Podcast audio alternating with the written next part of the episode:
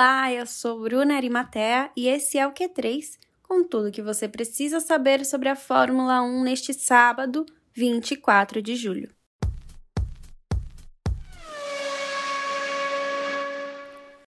O chefe de equipe da Ferrari, Mattia Binotto, acredita que a oportunidade de correr com pista limpa ajuda muito na performance dos carros da equipe neste ano. No Grande Prêmio da Inglaterra, na semana passada, Charles Leclerc passou a maior parte da corrida na liderança e pôde desfrutar do ar limpo e da falta de turbulência de carros à frente, o que ajudou Binotto a entender o desempenho da Ferrari.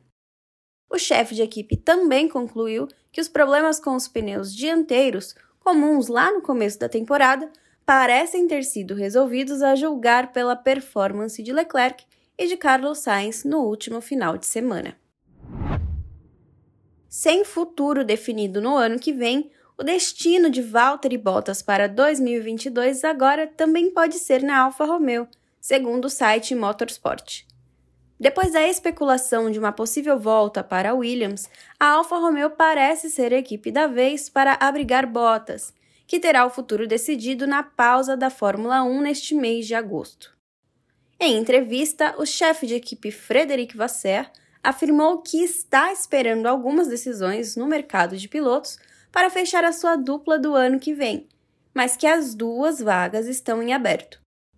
Já a Mercedes precisa decidir se fica mais um ano com Bottas ou se abre o assento para o pupilo George Russell, inglês da Williams que vem surpreendendo nas últimas temporadas. Esteban Ocon quer acreditar que os dias de má performance com a Alpine ficaram para trás. Voltando para a zona de pontuação no GP da Inglaterra, o francês disse que mudanças no chassi do carro e de outros problemas encontrados depois do GP da Áustria ajudaram a melhorar o desempenho do carro na pista.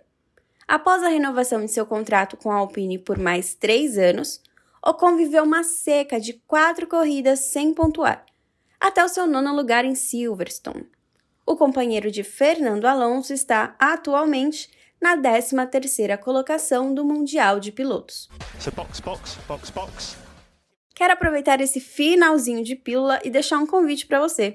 A Natália De Vivo, do canal Elas na Pista, recebeu esta que vos fala e Paula Ferro para uma conversa sobre automobilismo nesta sexta-feira. E o conteúdo tá salvo lá no YouTube.